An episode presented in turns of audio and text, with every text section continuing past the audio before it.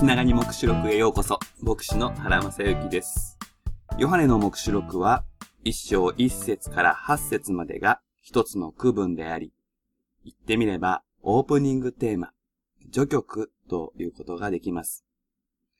より細かく言えば、このプロローグオープニングテーマは、一節から三節までと、四節から八節までの二つに区分することができます。そのように言える理由は、4節で、今おられ、昔おられ、やがて来られる方と、父なる神を指す目視録独自の表現が使われますが、これが8節で再び取り上げられることによります。4節のフレーズと8節のフレーズの繰り返しによって、4節から8節を括弧でくくるかのようにして、まとまりを作る文学的な機能が果たされます。専門的には、このような文学技法をインクルーシオと言います。このインクルーシオにややはみ出すようにして、もう一つの神様の呼び名が付け加えられます。それが全能者という呼び名です。ギリシャ語でパントクラトールと記され、目視録の中で神というギリシャ語セオスと並んで9回使われます。翻訳聖書では、日本語なら全能者、英語ならオールマイティと訳されることが多いのですが、私はあえてこの訳は語訳だと言いたいと思います。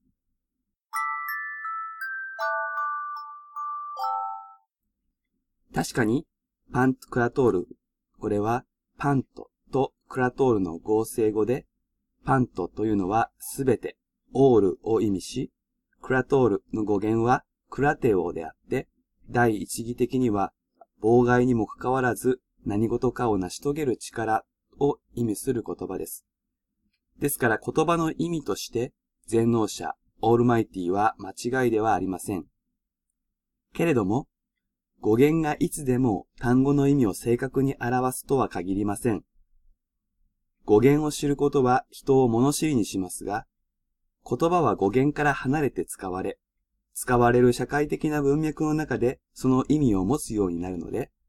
語源に立ち戻ることがいつでも正しい理解につながるわけではないのです。ヨハネがこの言葉を使う背景はギリシャ語の語源ではなく、この言葉がギリシャ語の旧約聖書でどのように使われたかということにあります。そしてこの言葉はギリシャ語の旧約聖書でいつも万軍の主、万軍の神という言葉を訳すときに当てられた言葉なのです。ですから、この言葉を聞いたとき、ユダヤ的な背景を持ったクリスチャンは、ヘブル語で、ヤハウエ・ツァバオートと記された、あの神様の名前を思い浮かべることになりました。決して、全能者という何かすごい能力者の存在を思い浮かべたわけではないのです。もっと言えば、旧約聖書で全能の神という表現はありますが、それはエルシャダイというヘブル語です。そしてその名がパントクラトールと訳されることはないのです。その意味からしても、エルシャダイを連想させる翻訳をパントクラトールに当てるのは語訳だと考えます。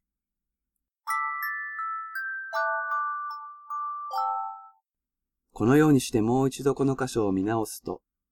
今おられ、昔おられ、やがて来られる方というフレーズが、神である主と万軍の方の間に割り込んでいる構図になっていることに気づきます。翻訳は難しいですが、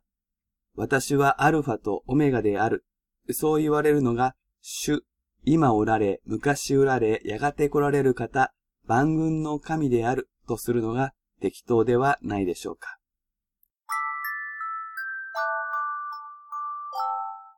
いずれにしても、万軍の神というユダヤ人には慣れ親しんだ呼び名が、ここに登場することの意味は非常に深いのです。この神の名が旧約聖書で登場する多くの場合、そこには戦い、戦争のモチーフがあるからです。そのことを端的に言い表しているのが、第一サムエル記17章45節にあるダビデの言葉。あの有名な巨人ゴリアテに向かって言い放った言葉です。お前は剣と槍と投げ槍を持って私に向かってくるが、私はお前がそしったイスラエルの先人の神、万軍の主の皆によってお前に立ち向かう。目視録の幻の本編には随所で戦いのモチーフが使われています。ですからそのことに思いを向けさせるためにも、ここは全能者ではあり得ず、万軍の神と訳すべきなのです。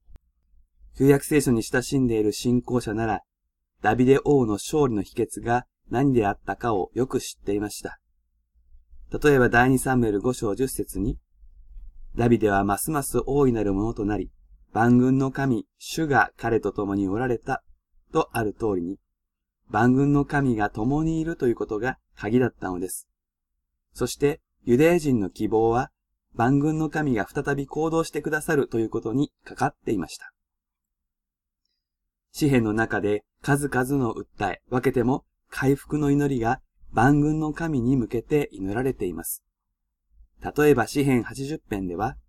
万軍の神よ、どうか帰ってきてください。天から目を注ぎご覧になってください。この葡萄の木を帰り見てください。と、あるのです。万軍の神の帰還。これがユダヤ人の望みでした。この望みと、主イエス様の再臨がユダヤ人キリスト者の中で結びついたことは言うまでもありません。そして目視録ではこの方が、やがて来られる方と言われています。直訳は、まさに来つつある方でした。旧約聖書の約束が今まさに実現しつつあるという感覚をヨハネは抱きながらオープニングテーマを閉じているのです。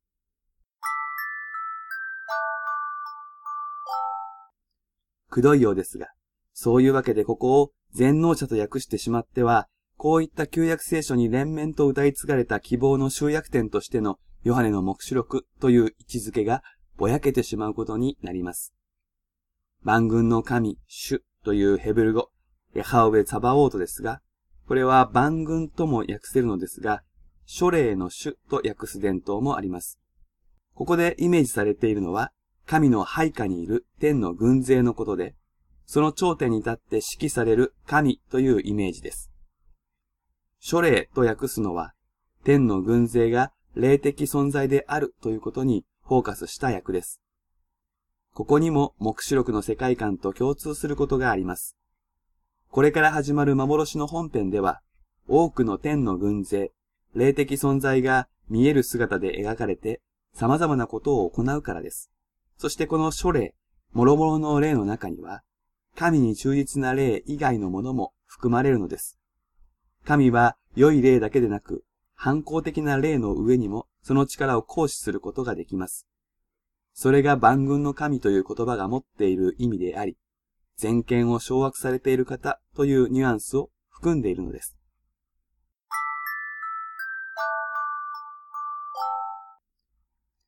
いずれにしても、万軍の主への期待は、主イエスの再臨と重なって、当時のユダヤ人クリスチャンたちに大きなものだったことは確かです。その期待と希望を背負いながら、ヨハネは万軍の主の期間において、神がどのように世界を救われるのか、どのように勝利されるのかを語ろうとしています。しかし、それは旧約聖書だけを読んできた人には、驚くべき理解の刷新を含むものでした。その兆しはすでに7節の引用された旧約予言が書き換えられたことに暗示されています。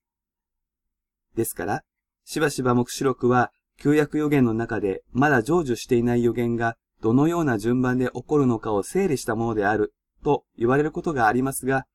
これはミスリーディングを招きます。ヨハネは旧約聖書の予言をイエス様の光によって再解釈しながら語り直そうとしているのです。さあ、いよいよこれで幻の本編に入る準備が整いました。緻密に構成されたオープニングテーマを聞き終えましたので、いよいよ本編に向かいましょう。第13回目は以上です。それではまたお耳にかかりましょう。